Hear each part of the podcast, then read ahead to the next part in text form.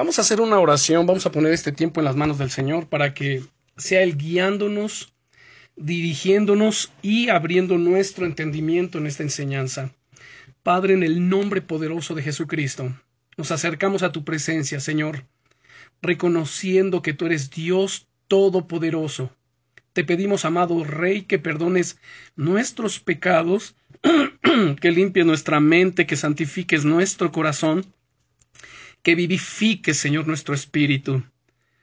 Nos acercamos, Señor, ante tu presencia con temor, sabiendo que el pecado hace separación entre tú y el hombre, y por causa del pecado, Señor, tú no puedes escuchar la oración. Por ello te pedimos, Señor, límpianos, santifícanos, rompe en el nombre poderoso de Jesucristo con todo aquello, Señor, que pudiera venir a nuestras vidas para estorbar nuestra relación y nuestra comunión contigo. Estamos conscientes, Señor, de quién eres tú, eres el Dios Todopoderoso, conscientes, Señor, de tus atributos, de tus perfecciones. Y por ello te pedimos, Señor, ayúdanos, santifícanos, fortalécenos, ilumina, Señor, nuestro entendimiento y guíanos a través de tu palabra. Que tu temor, Señor, esté en nuestros corazones siempre, en todo momento, Señor. Y que mantengamos nuestra mirada puesta en ti, en el autor y consumador de la fe y de la vida. Gracias, Rey eterno, en el nombre todopoderoso de Jesucristo. Amén.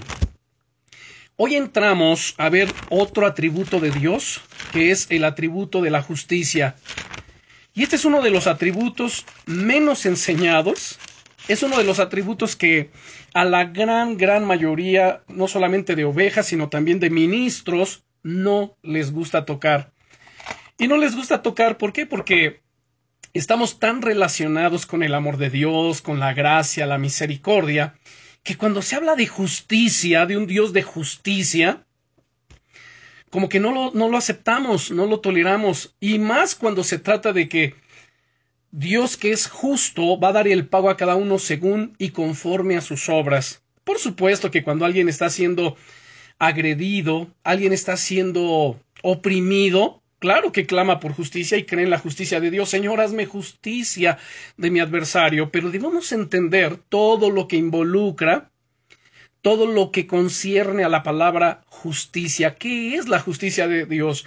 Bueno, en términos prácticos, que ahorita voy a dar la definición de cada uno de ellos, y me refiero a lo relacionado con justicia, que es también la palabra justificado y justo. Pero podemos decir por el momento que la justicia es la rectitud o justicia, que es la expresión natural de la santidad de Dios.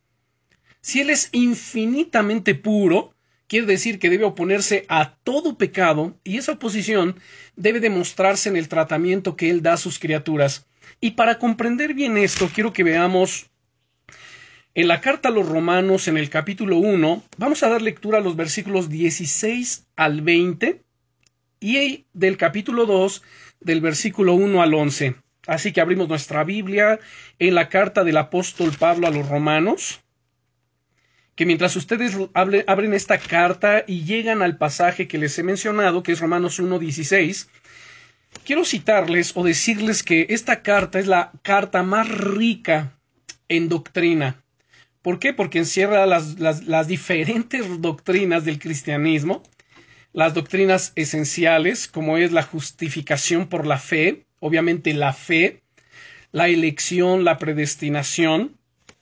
Entonces, viene a encerrar todas estas doctrinas que son base fundamental del cristianismo y que, por supuesto, debemos nosotros conocer. Y conocer no en el sentido de saberlo, de tenerlo en nuestra mente, sino de conocerlo en el sentido de practicarlo, de vivirlo, de enseñarlo también, de transmitirlo a otros. Bien, damos lectura entonces Romanos capítulo 1 versículos 16 al 20. Porque no me avergüenzo del Evangelio, porque es poder de Dios para salvación a todo aquel que cree, al judío primeramente, y también al griego. Porque en el Evangelio la justicia de Dios se revela por fe y para fe, como está escrito, mas el justo por la fe vivirá. Porque la ira de Dios se revela desde el cielo contra toda impiedad e injusticia de los hombres que detienen con injusticia la verdad. Porque lo que de Dios se conoce les es manifiesto, pues Dios se lo manifestó. Porque las cosas invisibles de Él, su eterno poder y deidad, se hacen claramente visibles desde la creación del mundo, siendo entendidas por medio de las cosas hechas, de modo que no tienen excusa. Ahora pasamos al capítulo 2, versículos 1 al 11. Por lo cual eres inexcusable, oh hombre, quien quiera que seas tú que juzgas. Pues en lo que juzgas a otro, te condenas a ti mismo, porque tú que juzgas haces lo mismo. Aquí abro un pequeño paréntesis. El apóstol Pablo no está censurando el juzgar en sí, sino el juzgar de manera injusta, tanto que nos está diciendo aquí, por lo cual eres inexcusable, hombre, quien quiera que seas tú. Puede ser un laico, puede ser un ministro, puede ser quien sea. Quien quiera que seas tú que juzgas, pues en lo que juzgas a otro te condenas a ti mismo. Ahora, ¿por qué se condena a sí mismo al juzgar? Bueno, por la razón de que tú que juzgas haces lo mismo. O sea, estás juzgando la crítica, pero tú criticas. Estás juzgando el chisme, pero tú también hablas de otros. A eso es a lo que se está refiriendo. Ya en otra ocasión he hablado, enseñado acerca del juzgar, que el Señor nos manda a juzgar con justo juicio. Bien, continuamos con la lectura, versículo 2. Mas sabemos que el juicio de Dios contra los que practican tales cosas es según verdad. Y piensas esto, oh hombre, tú que juzgas a los que tal hacen, y haces lo mismo que tú escaparás del juicio de Dios? ¿O menosprecias las riquezas de su benignidad, paciencia y longanimidad, ignorando que su benignidad te guía al arrepentimiento?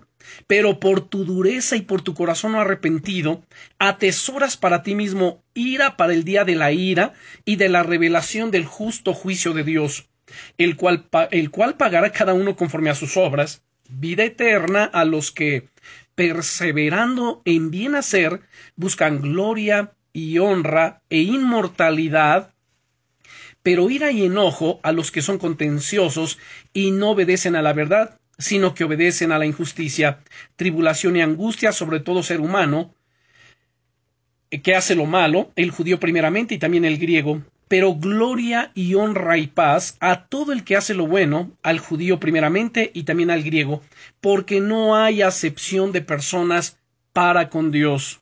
Realmente, como pueden ustedes darse cuenta a través de estas líneas, el juicio de Dios es verdad. Dios hará justicia y traerá la obra de cada uno ante su presencia para ser juzgados. Dios traerá a cada ser humano delante de su trono de gloria, delante de su trono de juicio, según el libro de Apocalipsis, para que cada uno rinda cuentas delante de él. Ahora bien, quiero dar la definición de estas tres palabras justicia, justificado y justo. La palabra justicia es la palabra griega dikaiosune y hablamos del griego porque el Nuevo Testamento fue escrito en griego, así que la palabra para justicia es dikaiosune. Y esto significa justo o la cualidad de actuar correctamente.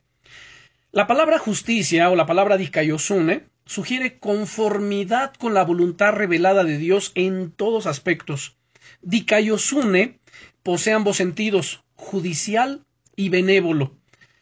Esto significa que Dios declara justo al creyente, es decir, cuando, cuando el creyente cree en Jesucristo, se arrepiente de sus pecados, y recordemos que la palabra arrepentimiento es la palabra griega metanoia, que significa cambio de manera de pensar, cambio de manera de vivir y de hacer las cosas. Entonces hay un abandono de la práctica de pecado. Entonces Dios declara justo al creyente cuando éste se arrepiente y lo declara justo en el sentido de absolverlo y le dispensa justicia. La palabra justificado es la palabra griega dikaio, y dicayo también es un término legal que significa absolver, declarar justo, demostrar ser justo o recto. Y el Señor Jesucristo, cuando habla acerca de, por ejemplo, Mateo capítulo 12, ahí encontramos esta palabra justificado. En el versículo 37, Mateo capítulo 12, Y versículo 37 donde nos dice, porque por tus palabras serás justificado y por tus palabras serás condenado. Entonces, el Señor Jesús se está refiriendo al día del juicio como el día de condenación o justificación, según las respuestas de nuestros corazones al Espíritu Santo. Así que incluso el versículo anterior, que es el 36, nos dice que porque de toda palabra ociosa, el ser humano va a dar cuenta en el día del juicio. Así que es muy interesante todo esto que estamos viendo.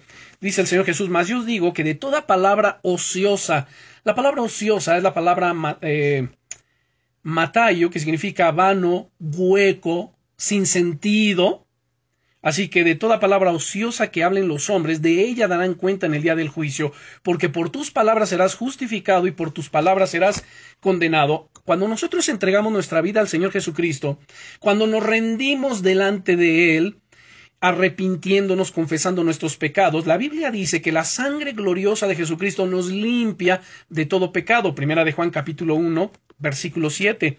Y en el versículo 9 nos dice que si confesamos nuestros pecados, Él es fiel y justo. Noten la palabra, Él es justo. Justo para perdonar nuestros pecados y limpiarnos de toda maldad. De hecho, la palabra justo es la palabra griega dikaios, que significa derecho, sin culpa, uh, recto, de conformidad con las leyes de Dios y del hombre. Es decir, nos ajustamos a las leyes de Dios, pero también a las leyes terrenales. Las leyes civiles han sido establecidas por Dios.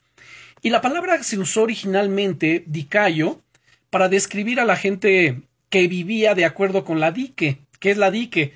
Es la regla, la costumbre. En el Nuevo Testamento se le aplica principalmente a personas que viven de acuerdo con la norma divina de derecho, lo cual solo es posible por medio de la justificación y la santificación. Entonces, ser declarado justo, vuelvo a mencionarlo, es cuando la persona cree en el Evangelio, se arrepiente de sus pecados y a partir de ese momento decide vivir su vida para Dios. Entonces es limpiado de sus pecados es justificado, es declarado justo, como si nunca hubiese cometido un solo pecado. Vean la justicia de Dios. Pero cuando la persona rechaza el llamamiento del Señor, la salvación por medio de Jesucristo, Dios es también tan justo para reservarlo para la condenación eterna. Así que la justicia, como pueden darse cuenta, es uno de los atributos de Dios menos considerados en la actualidad. Incluso dentro de la iglesia misma. Como ya lo cité al principio, nos gusta hablar del amor de Dios, de su misericordia y de su grandeza, de sus promesas, de sus bendiciones.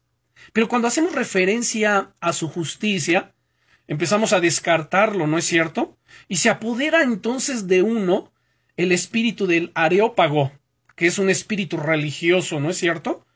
Bueno, algunos escandalizados por las órdenes de Dios en el Antiguo Testamento de aniquilar a los cananeos, recordarán ustedes cuando Josué iba a introducir al pueblo de Israel en la tierra prometida, Dios lo mandó a destruir a todos los cananitas. Los cananitas, que eran pueblos paganos, impíos, idólatras, que por supuesto no tenían ni pizca siquiera del temor de Dios en su corazón. Era gente que se oponía a Dios en todo momento, y Dios mandó entonces a los israelitas aniquilarlos. Y cuando algunos escuchan esto o leen esas líneas, ¿saben? Se escandalizan. Se escandalizan de Dios y entonces algunos se expresan de la siguiente manera, diciendo, Sencillamente no me puedo imaginar lo que sería servir a un Dios que requiere una carnicería tan carente de sentido. Sin embargo, cuando lo contemplamos en la globalidad de las escrituras, nos damos cuenta de que además de importante, la justicia es un atributo necesario, ya que se relaciona estrechamente con la santidad de Dios. Dios es santo y el pecado no puede habitar delante de su presencia. De hecho, otro de los atributos que vamos a estudiar es justamente la santidad de Dios. Necesitamos conocer bien estos atributos para conocer a Dios, quién es este Dios en el que profesamos creer.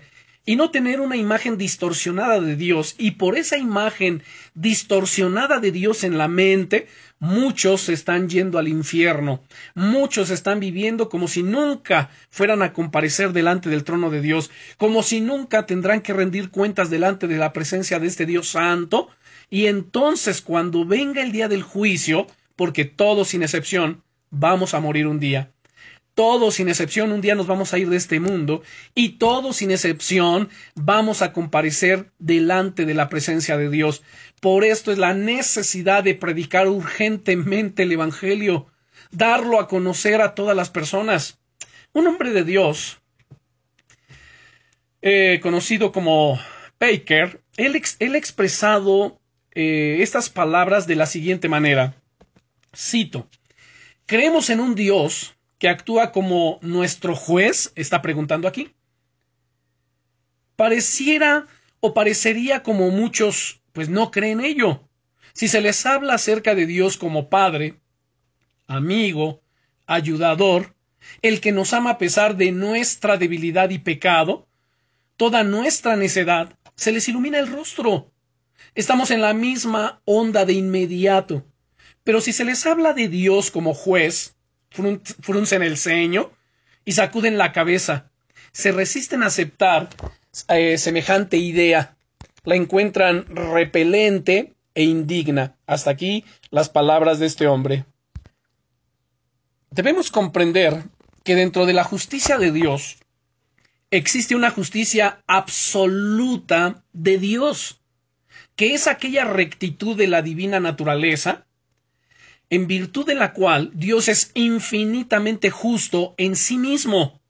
Y hay una justicia relativa, que es aquella perfección de Dios por medio de la cual Él se mantiene en contra de toda violación de su santidad, y deja ver en todo sentido que Él es santo. Vuelvo a repetir, existe una justicia absoluta de Dios, que es aquella rectitud de la divinidad o de la divina naturaleza, en virtud de la cual Dios es infinitamente justo en sí mismo. Y entendamos esto, si Él es justo, Él siempre hará lo que es justo. Si el pecador se arrepiente, abandona su pecado, Dios es justo para perdonarlo. Si el justo, el recto, se aparta del camino de la rectitud y va a hacer pecado, maldad e injusticia, Dios es tan justo para aplicar disciplina y castigo sobre esta persona. Esa es la justicia de Dios. Entonces, está esta justicia relativa, que es aquella perfección de Dios por medio de la cual Él se mantiene en contra de toda violación de su santidad y deja ver en todo sentido que Él es santo. Recordemos también el atributo de la soberanía de Dios. Dios es soberano. Él tiene dominio absoluto sobre toda su creación, sobre todas sus criaturas, sobre todo el universo, pero también Dios es inmutable, Él no cambia, Él es invariable. Y tan es así que a nosotros nos manda que tu sí sea un sí y tu no sea un no. Bien, Debemos comprender entonces la naturaleza de la justicia de Dios. Ante todo, debemos hacer una distinción entre la justicia gubernativa de Dios y la distributiva. Como pueden darse cuenta, este tema o este estudio de este atributo de la justicia de Dios es muy amplio y necesitamos entenderlo y conocerlo. Espero estén tomando notas pero también recuerden que estamos grabando todas estas enseñanzas. Quien requiera la enseñanza se le envía para que la pueda estar eh, escuchando nuevamente, pausando y tomando notas para comprender todos estos aspectos tan importantes. Entonces, debemos hacer una distinción entre la justicia gubernativa de Dios y la justicia distributiva. Por la primera, la gubernativa, entendemos que ejerce su justicia en el gobierno moral del mundo por medio de su ley justa sobre el hombre, con promesas de recompensa y advertencias de castigo para el transgresor. ¿Quién es el transgresor? Aquel que quebranta la ley moral de Dios. Dios aparece como el legislador de Israel y del pueblo en general, según Santiago capítulo 4 y versículo 12 Abramos nuestras Biblias, Santiago capítulo 4, versículo 12. Escuchemos lo que dice aquí. Uno solo es el dador de la ley, que puede salvar y perder. Pero tú, ¿quién eres para que juzgues a otro? Como pueden darse cuenta, aquí nos dice uno solo refiriéndose directamente a Dios. Uno solo es el dador de la ley. ¿Sabían ustedes que los diez mandamientos de ellos emanan tres cuartas partes de las leyes que rigen al mundo entero, a las naciones del mundo? De los diez mandamientos se han, eh, han, emanado todas estas leyes que rigen al mundo, y me estoy refiriendo a tres cuartas partes de las leyes que rigen al mundo entero. Tan es así que Santiago nos dice, perdón, el apóstol Pablo en Romanos capítulo 13, que nos sometamos a las autoridades, porque no hay autoridad sino de parte de Dios. Y las que hay, dice, por Dios han sido establecidas, de modo que quien resiste a la autoridad, pues a lo establecido por Dios resiste, o quien se opone a la autoridad, a lo establecido por Dios resiste y acarrea condenación sobre sí mismo. Dios es justo. Ahora, por otro lado, está la justicia distributiva que designa la rectitud de Dios en la ejecución de la ley y se la relaciona con la distribución de las recompensas y los castigos. En Romanos capítulo 2 y versículo 6 leemos, el cual pagará cada uno conforme a sus obras. Dios observa día y noche cuál es nuestro proceder, cuál es nuestra conducta, cuáles son nuestros pensamientos y cuáles son las acciones, las obras que estamos realizando día a día. Y todos vamos a venir delante de Dios y vamos a dar cuentas delante de su presencia respecto de todas estas obras que nosotros estemos haciendo. Ahora, es importante considerar lo siguiente cuando estamos hablando acerca de las obras, ¿no? En este, e, e, en este sentido. Porque si bien sabemos, la salvación es por gracia. Efesios capítulo 2, versículos, eh, versículo 8 nos dice, porque por gracia sois salvos por medio de la fe, y esto no de vosotros, pues es un don de Dios, no por obras, para que nadie se gloríe. Quiero hacer aquí esta aclaración. Pero cuando en Romanos 2.6, que estamos leyendo, cuando nos dice, el cual pagará cada uno conforme a sus obras, bien, la frase conforme a sus obras no está contradiciendo el Evangelio de salvación como una dádiva gratuita que no puede ser ganada, porque no hay nada que el ser humano pueda hacer para ganar el favor de Dios, no hay nada que el ser humano pueda hacer para obtener su salvación, no lo hay, no existe, no hay forma alguna, sino más bien este versículo sintetiza lo que realmente va a suceder. Los incrédulos, entiéndase por incrédulos, aquella gente que no le cree a Dios. Ahora, no estoy diciendo aquella gente que no cree en Dios, porque la gran mayoría de las personas dicen yo creo en Dios. Sí, pero el, el, hecho que digan yo creo en Dios no los hace diferentes. Siguen pecando, siguen maldiciendo, siguen eh, siendo gente rebelde, gente inmoral, gente que vive de acuerdo a sus propios pensamientos y siguiendo sus pasiones pecaminosas, y no los hace diferente. En la boca tienen a Dios, pero en el corazón y con su vida lo niegan. Pero creer en Dios es distinto de creerle a Dios. Y de lo que se trata aquí no es solamente yo creo en Dios, sino yo le creo a Dios. Y si yo le creo, voy a rendirle mi vida, voy a obedecer su palabra, voy a practicar y guardar sus mandamientos día a día.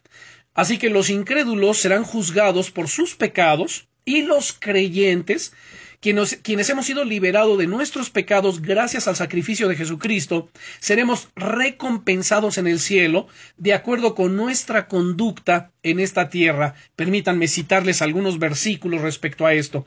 Por ejemplo, Mateo 16, 27, dice el Señor Jesucristo, porque el Hijo del Hombre vendrá en la gloria de su Padre con sus ángeles y entonces pagará a cada uno conforme a sus obras. Nosotros el día de hoy hacemos obras, pero no las hacemos con la expectativa de obtener salvación, de ganarnos el favor de Dios. No, eso es religiosidad, eso es legalismo, sino que nosotros hacemos obras porque se espera de un creyente que haga obras, obras de justicia, que haga bien a su prójimo, que ame a su prójimo, que pueda suplirle al necesitado, que pueda ir a orar por el enfermo, obras dignas de arrepentimiento. Bien, cito otros pasajes, por ejemplo, Mateo capítulo 25, del verso 31 al 46, Nos dice cuando dice aquí el Señor Jesucristo, refiriéndose al juicio de las naciones, cuando el Hijo del Hombre venga en su gloria y todos los santos ángeles con él, entonces se sentará en su trono de gloria. Y serán reunidas delante de él todas las naciones, y apartará los unos de los otros, como aparta el pastor las ovejas de los cabritos. Y pondrá las ovejas a su derecha y los cabritos a su izquierda. Entonces el rey dirá a los de su derecha, Venid benditos de mi Padre, heredad el reino preparado para vosotros desde la fundación del mundo. Porque tuve hambre y me disteis de comer, tuve sed y me disteis de beber, fui forastero y me recogisteis, estuve desnudo y me cubristeis, enfermo y me visitasteis en la cárcel y vinisteis a mí.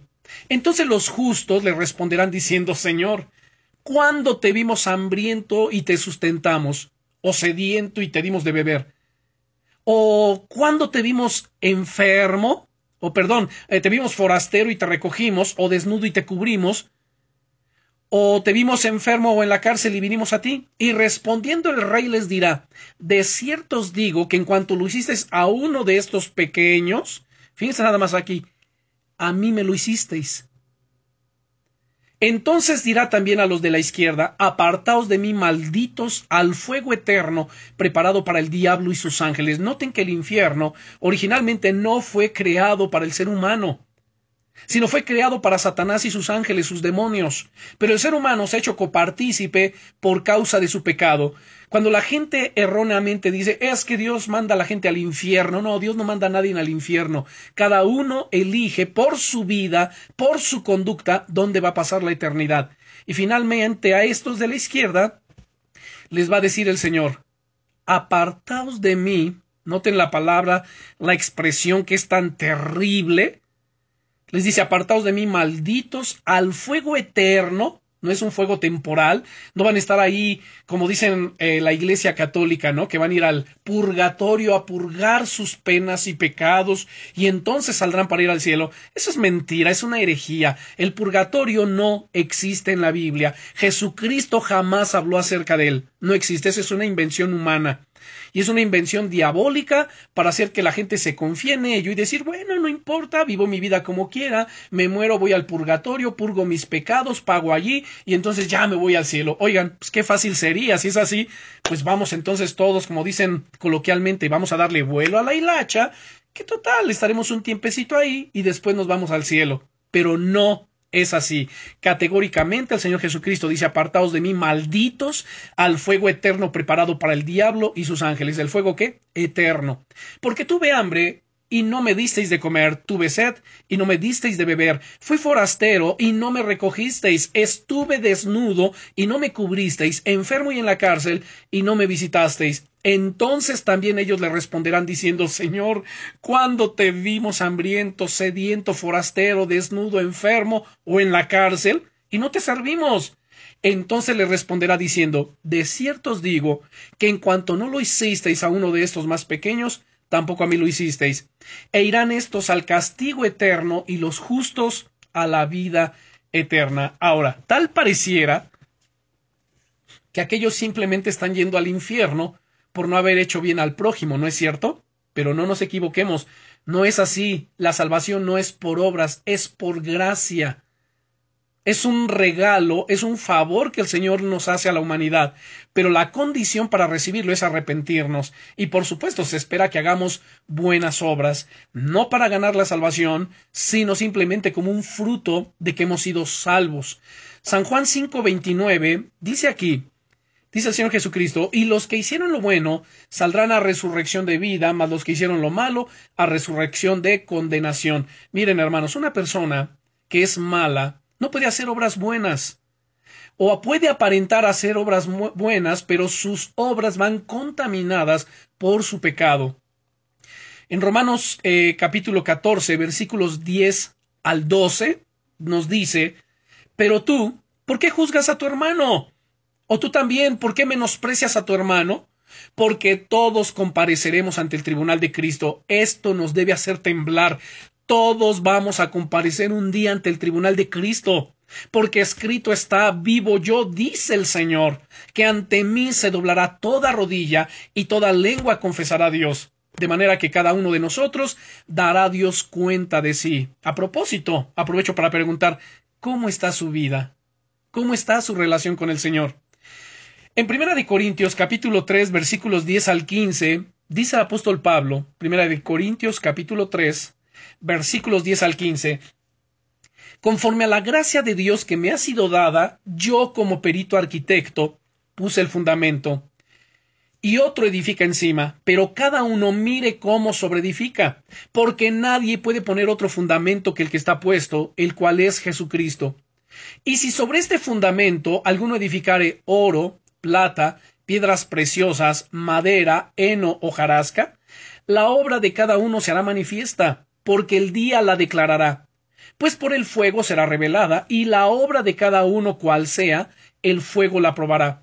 Si permaneciere la obra de alguno que sobreedificó, recibirá recompensa. Si la obra de alguno se quemare, él sufrirá pérdida, si bien él mismo será salvo, aunque así como por fuego. Y segunda de Corintios, capítulo 5, versos 9 y 10, nos dice, por lo tanto, procuramos también, o ausentes o presentes, serle agradables porque es necesario que todos nosotros comparezcamos ante el tribunal de Cristo para que cada uno reciba según lo que haya hecho mientras estaba en el cuerpo, sea bueno o sea malo. Así que todos, perdón, todos sin excepción vamos a comparecer. Los justos, es decir, los creyentes, vamos a comparecer ante el tribunal de Cristo. Y los injustos, la gente que no hizo de Cristo el Señor de su vida, va a comparecer ante el juicio del gran trono blanco. Son dos escenarios distintos.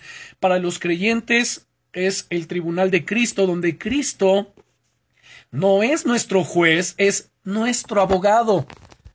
Y los injustos ante el juicio del gran trono blanco. ¿Y para qué? Para recibir el juicio y la condenación que merecieron sus hechos. Realmente va a ser un escenario espantoso, terrible. Ahora, cuando se trata del reparto de las recompensas a los hombres y a los ángeles, se llama justicia remunerativa. En Romanos capítulo 2, versículo 7, vuelvo a repetir, que en cuanto eh, se trata del reparto de las recompensas a los hombres y a los ángeles, se, le llama justicia remunerativa. Romanos capítulo 2, versículo 7 nos dice vida eterna a los que, perseverando en bien hacer, buscan gloria y honra e inmortalidad. Y noten el verso 8. Pero ira y enojo a los que son contenciosos y no obedecen a la verdad. ¿Cuál verdad? Pues la verdad del Evangelio, la verdad de la palabra de Dios, sino que obedecen a la injusticia. Hebreos capítulo 11, versículo 26 Veamos Hebreos capítulo 11 y versículo 26. Dice, teniendo por mayores riquezas el vituperio de Cristo que los tesoros de los egipcios, porque tenía puesta la mirada en el galardón. Ahora, me llama la atención aquí dos cosas muy importantes. Bueno, en primer lugar, el contexto. El contexto se está refiriendo a Moisés, que fue criado en Egipto. Imagínense nada más Egipto en aquel entonces era la potencia mundial. Los mejores maestros en ciencia, en artes, bueno, en todas las cosas las tenía Egipto. Las riquezas las tenía Egipto y por ende, pues Moisés, habiendo sido criado como un príncipe, gozaba de todo ello. Sin embargo, lo que dice aquí es que por la fe, fíjense nada más, voy a retroceder unos versículos en el verso 24. Por la fe Moisés, hecho ya grande, rehusó llamarse hijo de la hija de Faraón. O sea, cualquier otro diría, no hombre, qué locura, rechazar toda la riqueza, la fama, todas esas cosas. Bueno, Moisés lo hizo por fe, por fe en Dios, Dice el verso 25, escogiendo antes ser maltratado con el pueblo de Dios que gozar de los deleites temporales del pecado, el día de hoy, la gran mayoría de las personas andan en busca de los deleites temporales, ¿no es cierto? Lo que les trae placer, lo que gratifica la carne, lo que les hace sentir bien. Y cuando se habla de sufrimiento por la causa de Jesucristo, absteniéndose de todo tipo de pasiones pecaminosas, no lo quieren ¿Por qué? Porque el pecado es placentero. Pero vean aquí Moisés. Él escogió antes ser maltratado con el pueblo de Dios que gozar de los deleites temporales del pecado, teniendo por mayores riquezas el vituperio de Cristo que los tesoros de los egipcios, porque tenía puesta la mirada en el galardón. Ahora me llama la atención, les decía yo dos cosas. Una es la palabra mirada y la otra es galardón. La palabra mirada aquí es la palabra griega apoblepo, es una palabra que, eh, que gráficamente combina apo, que significa lejos de, y blepo, que es ver. Podemos decir que este vocablo significa literalmente mirar haciendo abstracción de todo lo demás con el fin de observar intensamente un determinado objeto. Moisés alejó su mirada de las riquezas del mundo y en cambio puso su vista en un futuro mesiánico. Trasladándolo a nosotros es nosotros debemos alejar de nuestra mirada todas aquellas cosas que son gratificantes a la carne, todas aquellas cosas que nos desvían de Dios, todo aquello que ustedes saben es pues seductor y pecaminoso, es tentador, y poner la mirada en Jesucristo, tal como nos lo dice Hebreos capítulo 12, versículo 2, puestos los ojos en Jesús, el autor y consumador de la fe. Bien, la otra palabra que me llama la atención es la palabra galardón. Dice que Moisés tenía puesta la mirada en el galardón. La palabra galardón es la palabra griega mistos, que significa pago, salario, recompensa por servicio. La palabra describe especialmente las recompensas divinas dadas a los creyentes por la cualidad moral de sus acciones. La recompensa puede ser una y la misma para todos o en todos los casos pero su valor para el obrero individual variará de acuerdo con el trabajo que haya realizado. Y nosotros tenemos también que poner la mirada ¿dónde? En el galardón. Así que esto es una expresión, como pueden darse cuenta, del amor divino que derrama él sus bondades, no sobre mérito alguno, porque nosotros no hay mérito alguno. Porque si hubiese mérito alguno, ya no sería por gracia, sino sería por obras. Así que en nosotros no lo hay, sino que todo es conforme a su gracia, a su promesa y a su pacto. Veamos Primera de Corintios capítulo 4 y versículo 7. Primera de Corintios 4, 7 leemos, porque ¿quién te distingue? ¿O qué tienes que no hayas recibido? Y si lo recibiste, ¿por qué te glorías como si no lo hubieras recibido? Dicho de otra manera, todo lo que tú tienes lo has recibido de parte de Dios, absolutamente todo. La vida, la salud, la energía, la inteligencia, bueno, todo lo hemos recibido de Él, pero nosotros somos responsables de qué hacemos con lo que recibimos, cómo empleamos nuestros talentos, nuestra salud, nuestras energías, si lo hacemos para la gloria de Dios o lo hacemos para el pecado o para deshonrar a Dios pero todo lo hemos recibido de Dios. Nadie podemos jactarnos. No, es que yo lo logré, es que yo lo hice. Es cierto. Nosotros hemos hecho muchas cosas, pero en virtud de que antes todo ello lo hemos recibido de Dios. La sabiduría, la inteligencia, la capacidad, la habilidad, las relaciones, etc. Dios es el que abre puertas y cierra puertas. Si Dios nos cierra una puerta, por mucho que nos esforcemos y toquemos, no la vamos a abrir tal como sucedió en el libro de Génesis en el diluvio, cuando había un tiempo en que la gente escuchaba, bueno, realmente no escuchaban, pero oían que Noé predicaba que un juicio de Dios iba a venir a la tierra y que diluvio iba a hacer llover el Señor del cielo para exterminar con todo el pecado y toda la maldad de este mundo. Sin embargo, la gente no lo escuchó, oían de lejos pero no puso atención a las palabras. La puerta del arca estaba abierta para que esa gente se salvara, pero ninguno creyó hasta que se cerró el arca.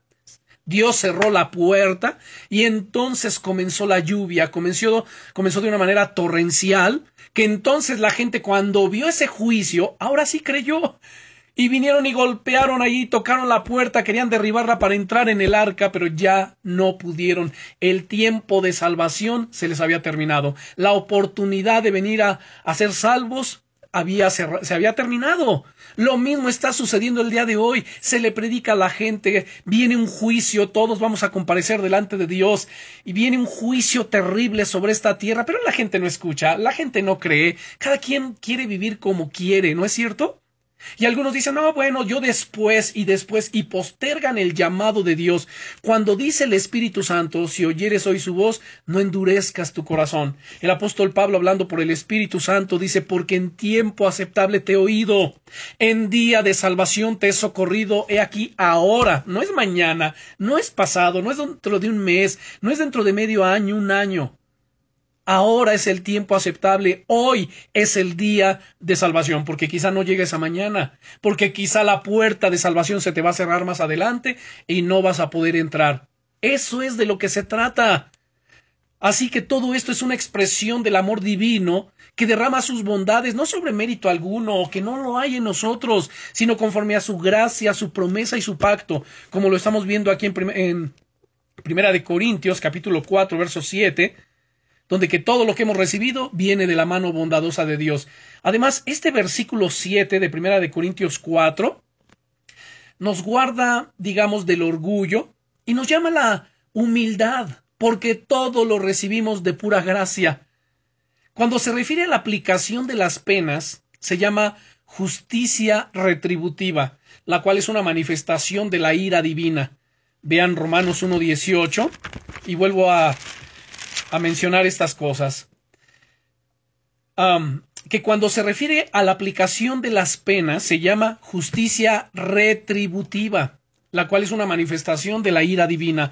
Romanos 1.18 nos dice, porque la ira de Dios se revela desde el cielo contra toda impiedad e injusticia de los hombres que detienen con injusticia la verdad. Ahora pasamos al verso 32 quienes habiendo entendido el juicio de Dios, porque hay mucha gente que aunque no cree realmente en el Evangelio y no cree en el sentido de rendir su vida, de querer renunciar a su pecado, a eso me refiero. Pero ellos saben, están conscientes que un día habrá un juicio, y es aquí como dice, quienes habiendo entendido el juicio de Dios, que los que practican tales cosas son dignos de muerte, no solo las hacen, sino que también se complacen con los que las practican. Esto va a ser terrible. Y aunque el ser humano no es merecedor de recompensa alguna, ustedes y yo no merecemos recompensa alguna, en cambio sí merecemos el castigo pero ¿qué ha hecho el Señor al habernos arrepentidos? Nos ha absuelto de nuestros pecados. Pero a la humanidad que rechaza continuamente la gracia de Dios, la salvación de nuestro Señor Jesucristo, bueno, pues son merecedores, son acreedores a qué? Al castigo divino.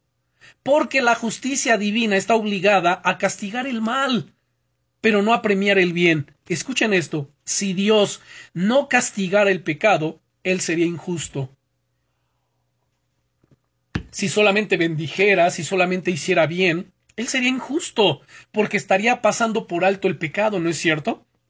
Como dicen por ahí eh, coloquialmente, se estaría haciendo de la vista gorda, pero Dios no es así. Dios es justo. Él es santo, Él es inmutable, Él es invariable, Él es soberano, Él es el Dios todopoderoso. Ahora, hay otro punto muy importante dentro de todo esto, que es la justicia de Dios, que por supuesto encontramos en la Biblia. Y siempre si queremos hablar de Dios, cualquier cosa que queramos hablar de Él o enseñar, tenemos que venir directamente a las Sagradas Escrituras. La realidad de su justicia o de la justicia de Dios en las Escrituras es evidente a lo largo de todas sus páginas e imposible de soslayar ya sea desde Génesis capítulo 1 hasta Apocalipsis capítulo 22. Veamos un poco, hablemos un poco de su justicia en la historia bíblica. Podemos empezar hablando acerca de el juicio divino que comienza a estar presente desde el comienzo mismo. ¿A qué me refiero con esto? Bueno, debe venirnos a nuestra mente Adán y Eva. Adán y Eva, ellos son juzgados y son expulsados del huerto del Edén. ¿Por qué razón? Por haber decidido tomar su propia vida en sus manos por haber decidido darle la espalda a Dios y haber pecado contra Él, aun cuando Dios mismo los había prevenido, aun cuando Dios mismo les había dado mandamientos de qué es lo que tenían que hacer en el huerto del Edén. Sin embargo, llegó el momento en que ellos decidieron tomar su propia vida en sus manos y darle la espalda a Dios. Y entonces Dios juzgó a Adán y a Eva, expulsándolos del huerto del Edén. Más adelante vemos que Dios juzgó al mundo corrompido en la época de Noé, que ya cité hace un momento, enviando así un diluvio. Dios también juzgó a Sodoma y Gomorra por medio de una, eh, de una catástrofe volcánica, haciendo llover fuego y azufre del cielo. Dios juzgó a los capataces egipcios de los israelitas, tal como había dicho que lo haría según Génesis capítulo 15 y versículo 14, Permítanme darle lectura. Génesis 15, verso 14 dice, mas también, la, eh, también, perdón, a la nación a la cual servirán, juzgaré yo. Y después de esto saldrán con gran riqueza. Más adelante, Dios juzgó a los que adoraron el becerro de oro, valiéndose de los levitas como ejecutores. Recordarán ustedes esto. En el libro de Éxodo, en el capítulo 32, mientras Moisés había subido a la presencia de Dios para recibir las tablas de la ley, los mandamientos que el Señor le iba a dar, el pueblo, al ver que Moisés tardaba en descender, se corrompió. Bueno, permítanme darle lectura. Éxodo capítulo 32, versos 26 al 35. Se puso Moisés a la puerta del campamento y dijo, ¿Quién está por Jehová? Júntense conmigo y se juntaron con él todos los hijos de Leví. Y él les dijo, Así ha dicho el Eterno, el Dios de Israel. Poned cada uno su espada sobre su muslo, y pasad y volved de puerta a puerta por el campamento, y matad cada uno a su hermano, y a su amigo, y a su pariente. Y los hijos de Leví lo hicieron conforme al dicho de Moisés, y cayeron del pueblo en aquel día tres mil hombres. Entonces Moisés dijo, Hoy os habéis consagrado al Altísimo, pues cada uno se ha consagrado en su hijo y en su hermano, para que él dé bendición hoy sobre vosotros. Y aconteció que aquel día siguiente, perdón, que al día siguiente, dijo Moisés al pueblo, Vosotros habéis eh, cometido un gran pecado, pero yo subiré ahora al Señor, al Eterno. Quizá le aplacaré acerca de vuestro pecado. Entonces volvió Moisés al Altísimo y dijo, Te ruego, pues este pueblo ha cometido un gran pecado, porque se hicieron dioses de oro que perdones ahora su pecado, y si no, raeme ahora de tu libro que has escrito. Y el Altísimo Dios respondió a Moisés, al que pecare contra mí, a este raeré yo de mi libro. ¿Qué significa raer? Es decir, arrancaré, quitaré de mi presencia, quitaré yo de mi libro. Ve pues ahora, lleva este pueblo a donde te he dicho, he aquí mi ángel irá delante de ti, pero en el día del castigo yo castigaré en ellos su pecado, y el Eterno hirió al pueblo porque habían hecho el becerro que formó Aarón. ¿Se dan cuenta qué terrible? Y ahora, más adelante entonces, Nadab y Abiú, recordarán ustedes que eran, que eran hijos de Aarón, y por ofrecer fuego extraño, Dios los eliminó, Dios los mató, según Levíticos capítulo 10, versículos del 1 al 3. A ver, veamos Levíticos capítulo 10 del 1 al 3 dice, Nadab y Abiú, hijos de Aarón, tomaron cada uno su incensario y pusieron en ellos fuego sobre el cual pusieron incienso, perdón, y pusieron en ellos fuego, sobre el cual pusieron incienso, y ofrecieron delante del eterno Dios fuego extraño que él nunca les mandó. Y salió fuego de delante del Señor Dios y los quemó, y murieron delante del Altísimo. Entonces dijo Moisés a Aarón, esto es lo que ha dicho el Señor Dios diciendo, En los que a mí se acercan me santificaré, y en presencia de todo el pueblo seré glorificado. Y Aarón cayó. Qué terrible, ¿no es cierto? Luego vemos más tarde cómo hizo Dios con Coré, con Datán y Abiram, que fueron tragados por la tierra, por causa de que de su rebeldía constante. Números capítulo 16 versículo 1. Coré, hijo de Isar, hijo de Coat, hijo de Leví, y Datán y Abiram, hijos de Eliab, y On, hijo de Pelet, de los hijos de Rubén, tomaron gente. Escuche. Y se levantaron contra Moisés con doscientos cincuenta varones de los hijos de Israel, príncipes de la congregación de los del consejo, varones de renombre, y se juntaron contra Moisés y Aarón, y les dijeron Basta ya de vosotros, porque toda la congregación, todos ellos son santos, y en medio de ellos está el Señor eterno.